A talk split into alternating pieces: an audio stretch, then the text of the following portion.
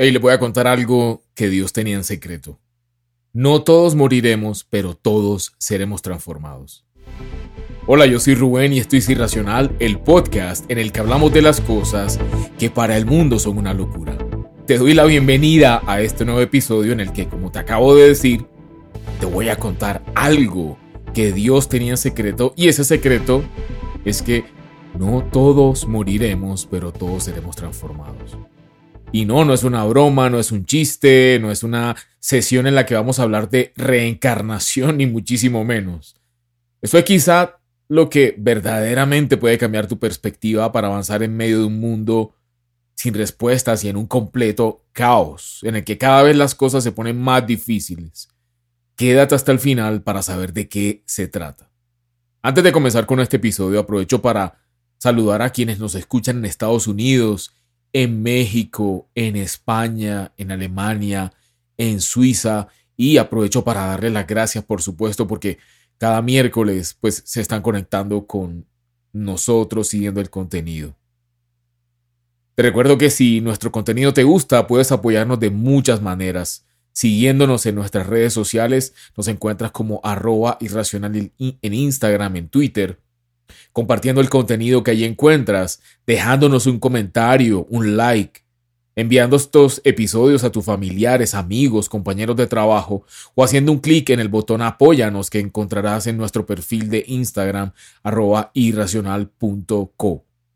Nuestro objetivo es llevar buenas noticias y un mensaje de esperanza hasta el último rincón del mundo. Comencemos. No todos moriremos. Si eres una persona cercana a la Biblia, conocerás algo de las historias de Enoch y Elías, dos hombres que no murieron. Pero si no has tenido acercamiento a esto, yo te la voy a contar de una manera resumida para que comencemos a desarrollar este tema y que pueda ver lo interesante, que pueda ver lo real, que pueda ver lo verídico que es. Hace miles de años existió un hombre llamado Enoch, a quien todos veían como un hombre diferente porque mientras todos a su alrededor disfrutaban, entre comillas, de los placeres del mundo, él decidió mantenerse caminando con Dios. Sin duda era un hombre irracional. Leamos un poco de su historia en Génesis capítulo 5, versículos 22 al 24. Vamos a comenzar a sentar las bases de este apasionante episodio que hasta el final esto va a transformar tu vida para siempre. Abro comillas. Después del nacimiento de Matusalén, Enoch anduvo fielmente con Dios 300 años más y tuvo otros hijos y otras hijas. En total, Enoch vivió 365 años y como anduvo fielmente con Dios, un día desapareció porque Dios se lo llevó. Cierro comillas. O sea que en un día, Enoch desapareció de la tierra. O sea, esto es como para hacer una pausa y preguntarnos cómo así. Y es de esa manera. La Biblia no dice que murió y fue al cielo, dice que desapareció porque Dios se lo llevó y nadie volvió a saber de él. Hebreos capítulo 11 versículo 5 dice que por la fe, ya en el Nuevo Testamento, estamos hablando ya de la explicación en el Nuevo Testamento de qué fue lo que pasó con Enoch, ese capítulo 11 de Hebreos, versículo 5 dice, por la fe Enoch fue sacado de esta vida. En otra versión dice traspuesto. De modo que no experimentó la muerte, no pudo ser encontrado porque Dios se lo había llevado, porque antes de que desapareciera fue reconocido como alguien que agradaba a Dios. Cierro comillas. Conserva este dato porque viene otra desaparición. Había un profeta llamado Elías, también en el Antiguo Testamento, cuyo nombre significa mi Dios es Yahvé. Efectivamente, Elías era un hombre de Dios que hizo milagros de muchos tipos, pero además fue escogido por Dios para, entre otras cosas, advertir a Acab y a su pueblo Israel que si no se arrepentían de sus pecados, Dios les enviaría una temporada de hambre como nunca antes habían vivido. Por supuesto que el pueblo de Israel estaba completamente sumido en la idolatría y realmente se habían vuelto bastante malvados. El final de esta historia te lo voy a leer completo porque es como para explotar cabezas. Acá encontramos un personaje y es Eliseo. Eliseo había sido seleccionado por Dios y por el profeta Elías para suceder a Elías, para reemplazar al profeta, porque ya se sabía, ya Dios le había declarado al profeta y ya sabían que Elías iba a ser arrebatado, iba a ser iba a desaparecer al igual que Enoch. Vamos a leerlo en Segunda de Reyes capítulo 2, versículos del 11 al 12. Abro comillas, mientras ellos iban caminando y conversando, apareció una carroza de fuego tirada por caballos de fuego y separó a los dos profetas. Entonces Elías subió al cielo en un remolino. Eliseo lo vio y gritó, Mi maestro, mi maestro, fuiste más importante para Israel que los carros de combate y los soldados de caballería. Después de esto, no volvió a ver a Elías. Aquí me pregunto, ¿cómo explicaría en ese tiempo la gente este par de fenómenos? En un mundo sin respuestas, definitivamente el Señor es el único camino por el que puedes transitar en plena confianza. Pero vamos a hacer una pequeña pausa un momento, vamos a detenernos, porque no quiero continuar sin recordarte que el objetivo de esta temporada, la que hemos llamado Un Mundo sin Respuestas, es evitar la especulación, los chismes, los rumores, y buscamos es fortalecernos y fortalecerte, que te fortalezcas en la palabra de Dios. Una palabra que no cambia, que es inmutable, inamovible, que es infalible y sorprendentemente, a pesar de haber sido escrita hace miles de años, está más actualizada que las noticias de mañana, pero sobre todo, dar una luz de esperanza a quienes nos escuchan. Hemos estado usando como marco de temporada el capítulo 24 del Evangelio de Mateo para verificar cómo todo lo que el Señor Jesucristo dijo y que está ahí escrito se ha venido cumpliendo punto por punto y que esto nos deja ver en qué etapa, temporada, en qué estación de la historia nos encontramos. Sin embargo, lo mejor de todo esto y de profundizar en la enseñanza de Dios, de estudiar las profecías, es descubrir que Él no nos trajo aquí para dejarnos tirados y ponernos a sufrir, sino para que podamos encontrarlo, recibir su amor, disfrutar de una vida plena y sobre todo ser de bendición, ser luz, ser guía para los demás. Y aquí te invito a escuchar el episodio anterior para que veas señal por señal, punto por punto del pasaje mencionado, el cumplimiento al día de hoy, cómo se está desarrollando cada una de las cosas que el Señor Jesús predijo. Así que por ahora continuemos entendiendo que la situación del mundo no va a mejorar. Aquí te pregunto, ¿habrá forma de escapar de todas estas cosas? Lo que viene es terrible. La Biblia llama que esta etapa de la historia son los principios de, dolores. Como una mujer embarazada hace la comparación la Biblia y cuenta que a medida que se acerca el parto, los dolores se incrementan. Así está el mundo. Estamos en los postreros en los últimos días ya definidos y comprobados. Entonces, ¿será que tenemos una esperanza o será que nos tocó seguir cargando con lo complejo que se está poniendo todo? Las personas que deciden ignorar y sobre todo muchas religiones durante décadas han hablado del apocalipsis como un evento terrorífico del que en algunos casos no hay salida o han sembrado un pánico tan complejo que han hecho que muchas personas tengan tanto miedo que ni siquiera quieran estudiar o quieran trabajar y que las personas vivan en esa situación de temor. Otras religiones han vendido la idea de un escape o un rescate desconocido, misterioso, extraño, excluyente además. Estas personas y religiones hablan a los cuatro vientos sin realmente entender de qué se trata y para quién es el juicio final y peor aún, sin mencionar la posibilidad de salvación que Dios le promete a cualquier persona que crea en su Hijo Jesucristo.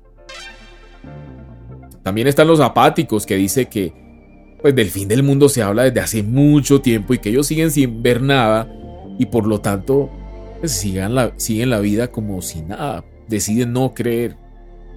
La realidad es solo una y esa realidad solo la encontramos en Dios. Así que Él es el único que puede, que puede decirnos todo lo que va a suceder y además cómo escapar. Ahora sí voy a revelarte. Creo que llegamos al punto más importante y es contarte cómo La Biblia dice, no todos moriremos. Esto no es de nosotros, esto no es de irracional, no me lo estoy inventando yo, esto lo dice la siempre confiable palabra de Dios. Y vamos a ir al libro de Segunda de Tesalonicenses, capítulo 4, versículos del 16 al 18. Atención, el Señor mismo descenderá del cielo con voz de mando, con voz de arcángel y con trompeta de Dios. Y los muertos en Cristo resucitarán primero. Luego, los que estemos vivos, los que hayamos quedado, seremos arrebatados junto con ellos en las nubes para encontrarnos con el Señor. Y este punto es muy importante, encontrarnos con el Señor en el aire. Y así estaremos con el Señor para siempre. Por lo tanto, anímense unos a otros con estas palabras. Aquí hago una claridad de un pequeño paréntesis. Este es un primer momento o una primera venida, una segunda venida del Señor Jesús. Él va a venir y como te dije, la descripción es en el aire nos vamos a encontrar con Él.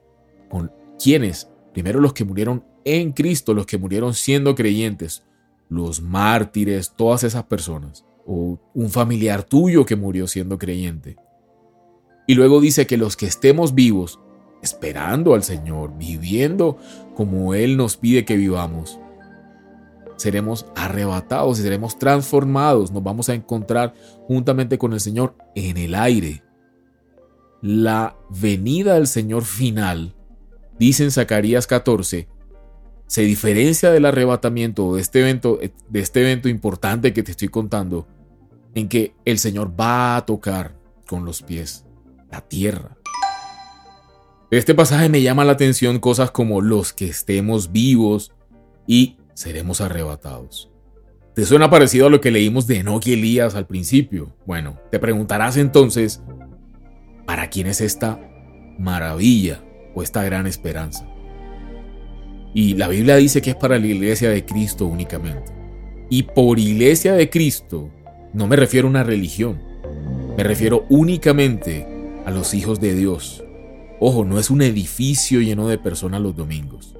Me refiero a los que creemos en Jesús, en su obra en la cruz. Como te dije, Él dijo, Él afirmó, cualquiera que crea en mí, cualquiera, Él vino a salvar a los perdidos, cualquiera, sin importar el pasado de las personas, cualquiera, sin importar inclusive la denominación religiosa, cualquier persona que de verdad crea en Jesús, en su corazón será salvo serás salvo tú y tu casa, dice la Biblia. Esto es a quienes hemos confesado con nuestra boca que Jesús es nuestro Señor y Salvador y hemos recibido el Espíritu Santo. La Biblia dice que a los nacidos de nuevo, esta esperanza es para los nacidos de nuevo. Por cierto, al final de este episodio te voy a guiar en cómo hacer esto si no lo has hecho, cómo hacerte hijo de Dios si no estás seguro, si no estás segura de si lo eres o no. A lo que conocemos hoy como el fin del mundo, la Biblia lo llama el día de la ira de Dios o el día de la ira de Jehová. Y lo que te voy a leer a continuación refleja no solo el carácter de Dios, sino que refuerza lo que te dije hace un rato. El Señor no nos lanzó al mundo de una manera eh, random o de una manera aleatoria a sufrir, ni a castigarnos, ni muchísimo menos nos odia, sino todo lo contrario. El libro de Romanos capítulo 5 versículos del 8 al 10 dice, Pues mucho más, estando ya justificados en su sangre, por él seremos salvos de la ira.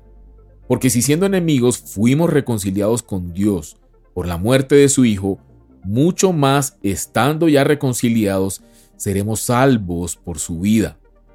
Mas Dios muestra su amor para con nosotros en que siendo aún pecadores, Cristo murió por nosotros.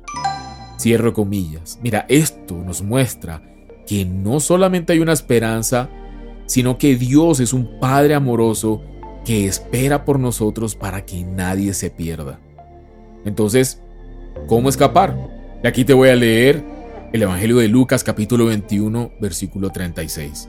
Abro comillas, por lo tanto, dijo el Señor Jesús, manténganse siempre atentos y oren para que sean considerados dignos de escapar de todo lo que habrá de suceder y de presentarse ante el Hijo del Hombre. Voy a reforzarte un punto y te voy a seguir contextualizando. La Biblia, el Señor Jesús, habló en repetidas ocasiones y está claramente descrito en casi toda la palabra de Dios que el día de la ira de Dios, o sea, la tribulación del fin de los tiempos, que están marcados como siete años finales, será un evento único que nunca ha sucedido en la historia, será una destrucción totalmente global de la que la Biblia dice nadie va a escapar. Toda persona que esté en la tierra no va a tener escapatoria, va a ser un evento global, va a ser un evento terrible. Entonces la pregunta nuevamente es, ¿cómo escapar? Y aquí el Señor Jesús está dando una clave inicial.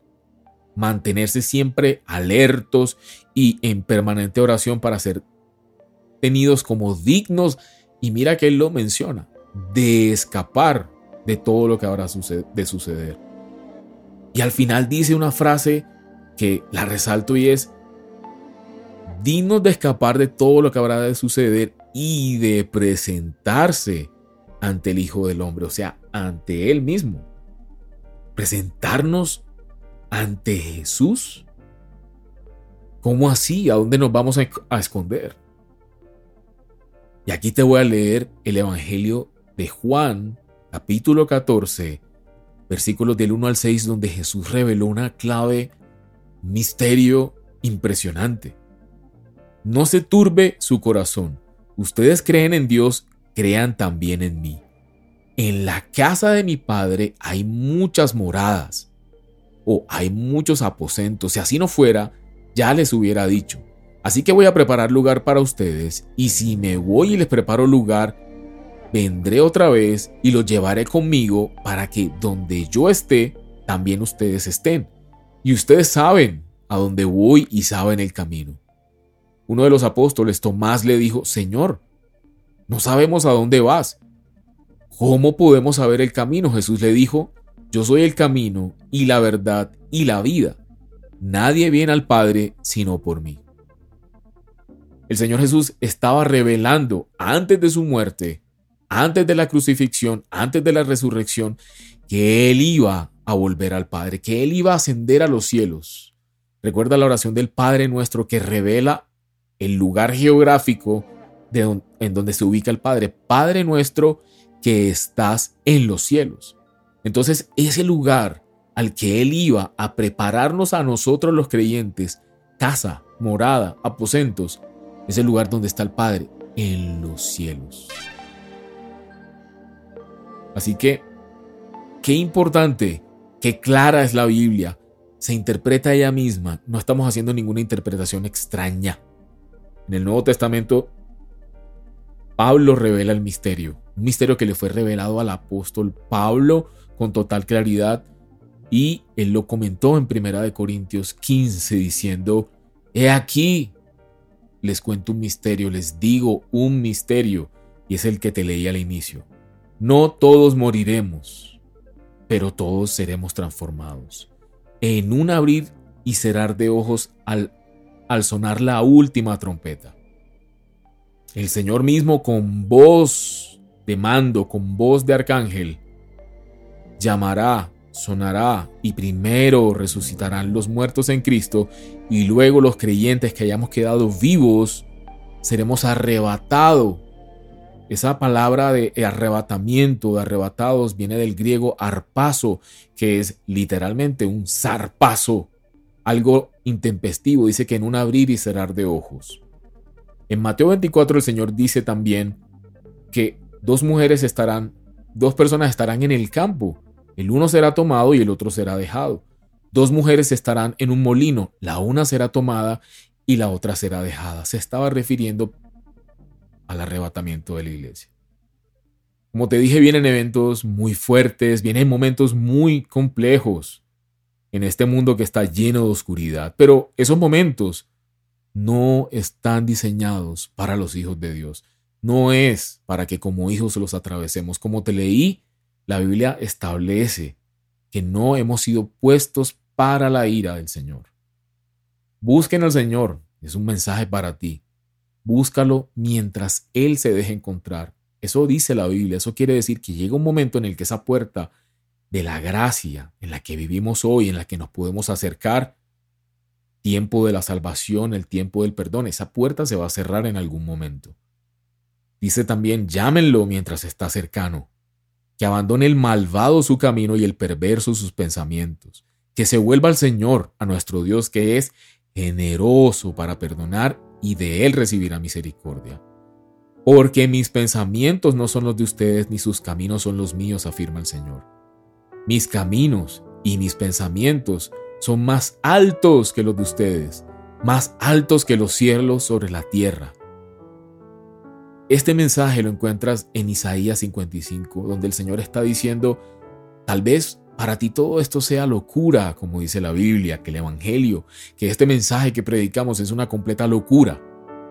Efectivamente, porque su mente, sus pensamientos, sus formas no son terrenales, no son humanas, no son las cosas que nosotros hemos entendido o logramos comprender o meter en nuestra limitadamente. Nuestra mente es muy limitada comparado al creador del universo. Piénsalo. Esta es mi reflexión para ti. Y ahora, como último, si tú te estás preguntando, bueno, ¿qué puedo hacer? Eh, considéralo así. Hoy es el día de tu salvación.